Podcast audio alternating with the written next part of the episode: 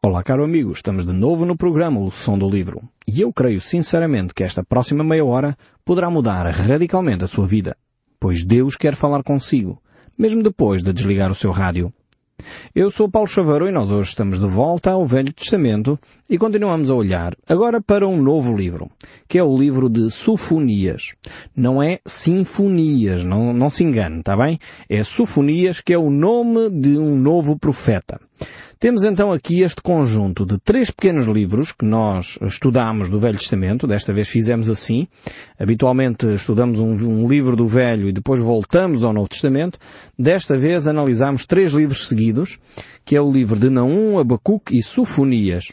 E realmente nós analisámos-los uh, juntos porque uh, eles são ambos invulgares. Cada um com as suas características, mas de facto são invulgares. E, e temos aqui uh, esta expressão que nós vamos encontrar no livro de Sofonias, agora uh, um novo uh, aspecto para nós acrescentarmos àqueles que nós já vimos. Vamos continuar a olhar agora para a ação de Deus, mas percebendo que Deus é o mesmo. É o mesmo ontem, hoje e eternamente. E nós vamos ver aqui o Deus de amor. Um Deus de amor, mas com uma firmeza muito clara para tratar com o seu povo. Nós temos no Novo Testamento uh, um Evangelho que habitualmente é intitulado como o Evangelho do Amor. Isto quase dava um programa uh, para, para fazer um concurso, não é? Qual é o Evangelho onde nós encontramos como sendo o Evangelho do Amor? E a resposta é Evangelho de João. Isto quase daria um concurso bíblico interessante, hein? mas nós temos no Velho Testamento também um livro que fala do amor, que é o livro de Sofonias não é o único, e é por isso que eu contesto essa afirmação que algumas pessoas por vezes fazem, uh, que o Velho Testamento, Deus é um Deus vingativo, um Deus maldoso, um Deus que castiga, e no Novo Testamento temos um novo conceito de Deus, um Deus que é um Deus amoroso, um Deus que cuida. Eu quero desfazer essa mentalidade, porque não é verdadeira nós encontramos no Velho Testamento o mesmo Deus amoroso que encontramos no Novo Testamento, porque Deus é o mesmo ontem, hoje e eternamente. Agora, é verdade que Deus, por causa da desobediência do seu povo, tem que disciplinar o seu povo de forma diferente. Isso é um facto. Mas isso acontece até nas nossas famílias. Como vocês sabem, eu tenho três filhos, Uh, e cada um deles tem o seu caráter, tem a sua personalidade. Estamos a limar os seus caráteres, estamos a trabalhar nisso, né, que isso chama-se educação. Mas uh, cada um deles reage de forma diferente uh, àquilo que nós, como orientadores, como educadores, vamos pedindo para eles. Enquanto um, se eu disser, olha, vai fazer isso, a pessoa, um dos meus filhos vai e diz, ok, eu faço pai, e vai e faz. O outro é capaz de dizer, oh não, mas porquê é que não faz humano? E claro, aqui eu tenho que reagir de forma diferente, estou-lhe a pedir a ele, tenho que explicar porque é que uh, lhe estou a pedir a ele, às vezes tenho que levantar o tom de voz um pouco mais forte para ele fazer, uh, e com, com outro terei que talvez agir de uma outra forma. Então, tenho três filhos, quero-lhes dar a mesma educação, mas por causa da personalidade de cada um deles, em alguns momentos eu tenho que agir de uma maneira ou de outra, noutros momentos tenho que agir de outra. Isto não quer dizer que eu tenha um, uma dualidade de critérios, porque a educação deve ser coerente, deve ser equilibrada, deve ser adequada a cada um deles, mas tem que ser adaptada à personalidade deles. Quando, por exemplo, eu estou a corrigir um dos meus filhos, há um que se eu corrigir ele percebe logo o erro que cometeu e rapidamente, sinceramente e honestamente está a pedir desculpa uh, pelo erro que cometeu. Um outro meu filho é capaz de, de, rebater e justificar e diz que não foi ele o responsável e que não fez tem a ver com a personalidade dele. Então tem que o ajudar a, a, ele entender a gravidade dos seus atos. E às vezes leva mais tempo do que com, com o primeiro. Então percebem, às vezes nós, eh, pais, que amamos de igual forma uh, os nossos filhos, temos que agir com um uh, de uma maneira e agir com o outro de outra maneira. Isto não quer dizer que somos incoerentes, não devemos sê-lo, mas temos que adaptar uh, a nosso, o nosso discurso, a nossa atitude à realidade da personalidade dele, uh, da forma de interagir que ele tem, para podermos efetivamente ir limando os seus caráteres, ajudando-os a ser pessoas responsáveis, que o objetivo é o mesmo, que é educá-los a serem homens e mulheres uh, mais responsáveis, mais capazes para enfrentar as dificuldades da vida. Nós aqui, no livro de Sofonias, vamos encontrar exatamente esta, esta questão vamos encontrar uh, aqui uh, o Deus a trabalhar no caráter do seu povo. Então, um Deus de amor que se preocupa o suficiente com o seu povo para trabalhar o caráter do seu povo.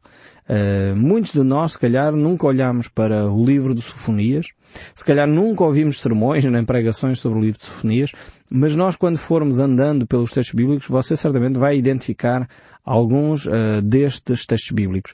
O facto de, se calhar até hoje, não ter ouvido uh, ou lido o livro de Sofonias, isso não significa que ele é um livro inferior ou de pouca qualidade, antes pelo contrário. Nós já temos tido a experiência aqui no programa Som do Livro uh, exatamente sobre esta matéria, que muitos livros que nós não lemos, são os pequenos profetas, ou as pequenas cartas do, dos apóstolos, uh, que se calhar não são tão populares como é o Evangelho de João, ou um outro texto bíblico, ou os Salmos, ou assim, mas nós já percebemos que afinal de contas depois encontramos ali pérolas preciosíssimas, uh, histórias lindíssimas, lições para a vida tremendas, e eu creio que mais uma vez nós vamos ser surpreendidos pela positiva aqui no livro de Sofonias com alguns destes aspectos. Vamos certamente encontrar aqui histórias importantes e lições fundamentais para a nossa vida. Certamente como as encontraremos no Evangelho de João ou num outro Evangelho. Por um lado, esta comparação que nós estamos a fazer entre o livro de Sofonias e o Evangelho de João é uma realidade. Se por um lado nós temos um versículo tão bonito como João 3,16, quando diz assim, porque Deus amou o mundo de tal maneira que deu o seu Filho unigênito para que todo aquele que nele crê não pereça, mas tenha a vida eterna, nós encontramos, por outro lado, eh, no livro de Sofonias, também no capítulo 3, e em vez do verso 16 encontramos no verso 17 o seguinte versículo. O Senhor teu Deus está no meio de ti, poderoso para salvar-te. Ele se deleitará em ti com alegria, renovar-te-á no seu amor e regozijar-se-á em ti com júbilo. Este é de facto uh, um hino uh, ao amor de Deus para conosco. Ele vai renovar uh, a cada um de nós no seu próprio amor. Este texto, por um lado, é, é como uma revelação de quem Deus é, pois Deus, no seu amor, tem de disciplinar o seu povo. Por outro lado, é uma manifestação clara do amor de Deus para conosco. Uh, no fundo, às vezes eu creio que o nosso problema é que nós usamos palavras e cada palavra que nós usamos às vezes tem um significado diferente para cada um de nós. Quando nós falamos de disciplina, muitas vezes nós uh, pensamos em maus tratos. Eh, quando nós falamos em disciplina, de, que Deus disciplina o seu povo, nós pensamos em, em excomunhão, em ser maltratado, às vezes pensamos em inquisição, coisas do género, assim, que foram aberrações eh, em nome de uma suposta disciplina, em nome de uma suposta espiritualidade, eh, foi, foram aberrações da humanidade. Quando a Bíblia fala de disciplina, a Bíblia fala, em primeiro lugar, de amor, em segundo lugar, de correção, em terceiro lugar, de interesse, em quarto lugar, Deus fala de facto desse amor, desse cuidado para connosco. E isto é a disciplina de Deus. Quando Deus está a olhar para nós, Ele quer moldar o nosso caráter, Ele quer nos tornar responsáveis. E é disto que a Bíblia fala quando fala em disciplina. Eh, talvez contando aqui uma pequena história eh, nos ajude a entender eh, como é que Deus vai apresentar aqui o amor neste livro de Sofonias. Porque às vezes se nós não entendemos bem como é que o texto bíblico está exposto, podemos mais uma vez ficar com ideias erradas acerca de quem Deus é. Então eu vou contar aqui uma pequena história para ilustrar como é que às vezes as coisas acontecem e porque é que nós às vezes ficamos com ideias erradas. Então vejam bem esta historinha, eu vou contar e vou mencionar aqui os factos todos, eh, mas eh, depois nós vamos analisar esta história, está bem? Então, no fundo esta história começa assim. Era uma noite, uma noite escura e fria, num lugar sombrio, num subúrbio de uma cidade. Uma criança estava deitada no seu quarto. Durante a noite, um homem aproxima-se de sua cama pela calada da noite, sem que essa desse conta que ele se estava a aproximar. A mãe da criança assiste por perto a este facto sem nada dizer e em silêncio permite que esse homem se aproxime dela. É um momento tenso. A criança de súbito acorda e contorce-se nos braços desse homem. Ela grita e estica-se para a sua mãe, mas em vão. O homem se afasta e leva esta criança para o seu carro, que vagueia pela cidade, pelas ruas desertas da noite. A criança grita e chora, cada vez mais forte, à medida que se afasta de sua casa. Até que chega a um edifício bem iluminado. Esse homem entrega esta criança inocente nos braços de uma outra mulher, que a leva para longe. Se eu terminasse a história aqui, você dizia, bem, isto é uma história bem sombria, isto é, que horror de história. Está-se a falar de um rapto com consentimento da sua mãe. Talvez nós ficaríamos com esta ideia desta história. Eu não omiti factos nenhums desta história, mas eu vou acrescentar aqui um contexto que é aquilo que às vezes nos falta em relação à Bíblia. Às vezes nós lemos a Bíblia como eu acabei de contar esta história. Então eu vou acrescentar aqui o contexto desta história para clarificar quem eram estas personagens.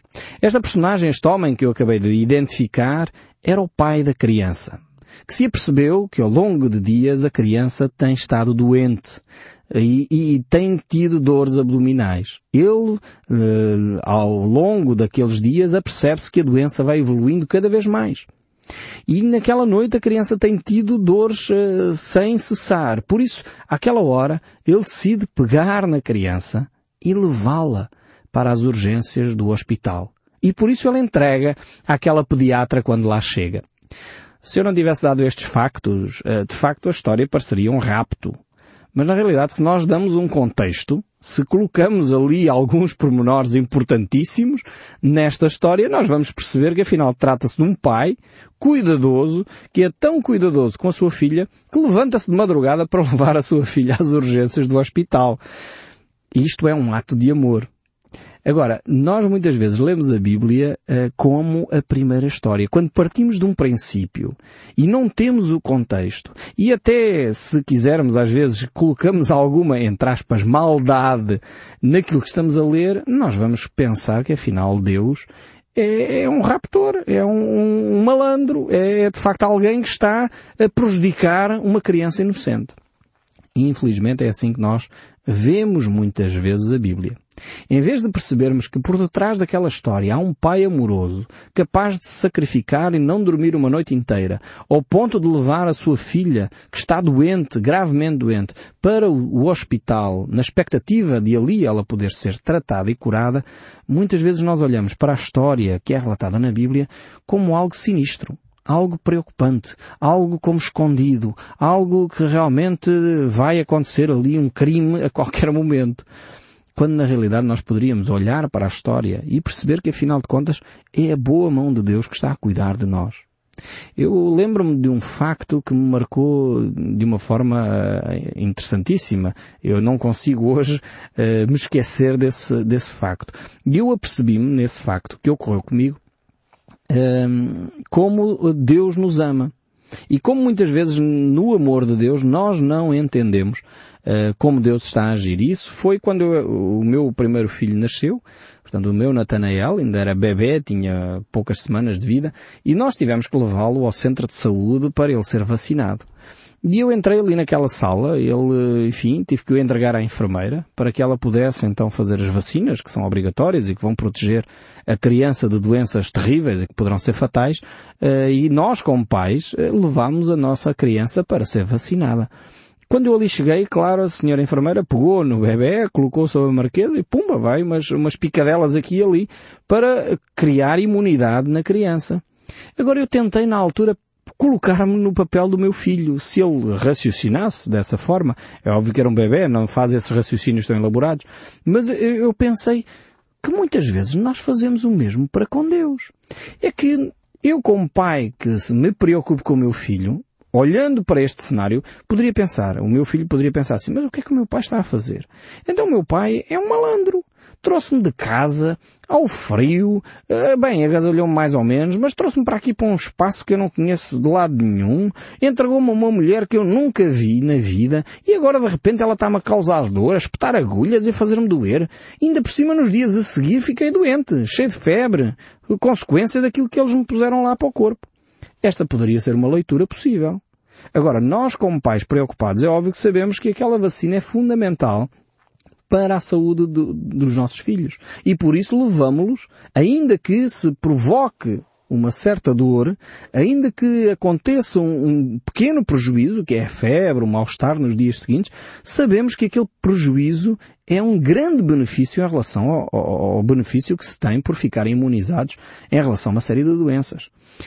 Se os nossos filhos tivessem uma atitude que muitas vezes nós temos para com Deus, eles poderiam pensar que nós somos pais maldosos que afinal de contas andamos a prejudicá-los, a levá-los para sítios para eles serem picados por uma pessoa estranha, completamente estranha, e que lhes está a fazer umas dores terríveis. Só que os nossos filhos confiam em nós. Eles sabem que nós os amamos. E por isso, aquilo que fizemos, apesar deles não entenderem, apesar deles não perceberem, é um pequeno prejuízo em relação ao benefício que eles iriam ter. Eu creio que se nós confiássemos mais em Deus, e eu falo por mim próprio, e por isso eu disse que aquilo foi uma lição tremenda para mim. Eu aprendi acerca do amor de Deus naquele episódio que ocorreu com o meu filho.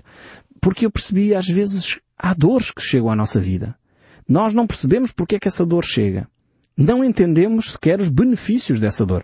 O meu filho, até hoje, graças a Deus, não percebeu o benefício, porque nunca contraiu nenhuma daquelas doenças. E nós, como não passamos pelas doenças, pensamos, pronto, ok, é um dado adquirido. E às vezes acontece o mesmo connosco. Deus permite determinados uh, sofrimentos, determinadas dores, para nos isentar, nos livrar de males maiores, muitas vezes até fatais. E, e por isso mesmo, uh, às vezes nós olhamos para aquela dor, para aquele sofrimento que estamos a, a, passar naquele momento e pensamos, mas o que é que Deus está a fazer na minha vida? Que dor é esta? Porquê é que Deus está a permitir isto no, no, no meu dia a dia? Porquê este sofrimento? Deus livra-me depressa. Só que Deus não pode. Porque Ele quer evitar um mal maior. E realmente, quando nós percebemos que o amor de Deus é deste género, um amor que cuida, um amor que protege, um amor que de facto é maior do que as dificuldades momentâneas que podem ocorrer no dia a dia, então começamos a perceber que realmente este Deus é um Deus de amor. Este episódio a mim marcou-me profundamente e ajudou-me a perceber o amor grande que Deus tem por mim e, e a não ver mal nas ações de Deus. Às vezes nós suspeitamos muito mal nas ações de Deus. E afinal de contas começamos a perceber que afinal se nós, somos falíveis, que muitas vezes somos egoístas, que muitas vezes estamos cansados, que muitas vezes estamos uh, esgotados, continuamos a procurar o melhor para os nossos filhos, quanto mais Deus o faz em relação a nós. Ele que se entregou a si próprio por cada um de nós. E Sofonias vai nos retratar exatamente esse aspecto, esse aspecto mais, mais, uh, entre aspas, doloroso do amor de Deus. Deus realmente vai cuidar de nós e Deus vai trazer até o povo de Israel e de Judá neste caso a sua palavra para efetivamente sarar de um mal maior. É como alguém que leva o seu filho, e não caberia na cabeça de pai nenhum, dizer não, meu filho não vai ser operado a um tumor que o está a matar e ainda está em tempo de ser tratado. Ou não vamos permitir que o nosso filho tenha quimioterapia porque o câncer está aí, porque isso vai lhe causar dor. Claro que vai causar dor mas o câncer vai acabar com a sua vida. Qualquer pai que ama vai permitir que esse sofrimento momentâneo uh, da, da, cirurgia ou, ou de um tratamento mais doloroso seja efetuado porque visa a salvação do seu filho. É por isso que o texto do livro de Hebreus, no capítulo 12, verso 6, diz Porque o Senhor corrige a quem ama e açoita a todo filho a quem recebe. Este é o nosso Deus. É o Deus que cuida de nós. E depois Jesus Cristo diz isto por outras palavras, quando no Evangelho de João, no capítulo 15, verso 1 e 2, ele diz, Eu sou a videira verdadeira e o meu pai o agricultor. Todo o ramo que estando em mim não der fruto, ele o corta e todo o que dá fruto limpa para que produza mais fruto ainda. Ou seja, o limpar deste ramo, por vezes, é doloroso. Podíamos dizer, se a videira pudesse expressar eh, o seu sentimento, uh, diríamos que ela iria ficar com dores, porque está a ser limpa, está a ser retirado aqueles pequenos rebentos que não vão produzir nada. E então tem que ser limpa. E Deus faz o mesmo na nossa vida. Quando Deus quer produzir santidade na nossa vida, Ele vai limpar. Ele vai agir. Vai retirar aquelas áreas de fraqueza da nossa área porque Ele quer criar em nós a imagem do seu Filho amado, Jesus Cristo. É por isso que às vezes Deus permite a dor. O amor que Deus tem por nós é um amor tão grande, como eu tenho pelos meus filhos, que chega ao ponto de dizer eu vou levá-lo ao centro de saúde para ele levar uma vacina. Vai causar dor, mas o benefício final é muito maior. E é o que Deus faz com cada um de nós. Nós vamos ver este, este autor, Sofonias, a trazer esta reflexão para cada um de nós e eu espero sinceramente que seja uma oportunidade tremenda. Mas nós vamos só ler o verso 1 para aguçar o nosso apetite para este livro uh, extraordinário que temos aqui à nossa frente, que é o livro de Sofonias, capítulo 1. Diz assim, capítulo 1, verso 1, Palavra do Senhor que veio a Sofonias, filho de Cusi, filho de Gedealias, filho de Amarias, filho de Ezequias, nos dias de Josias, filho de Amon, rei de Judá. Então temos aqui o profeta que se identifica, identifica-se ainda ligado à família real, e ele vai trazer esta profecia num contexto do reinado do rei Josias. Este rei que trouxe grandes reformas a, a, ao povo de Judá. E nós iremos ver exatamente isso acontecer no próximo programa, onde Deus manifesta o seu amor e uma palavra de esperança para com aqueles que Ele ama, os seus filhos e o seu povo mas deixe-se ficar connosco e não deixe de ouvir o som deste livro. Deus o abençoe ricamente e até ao próximo programa.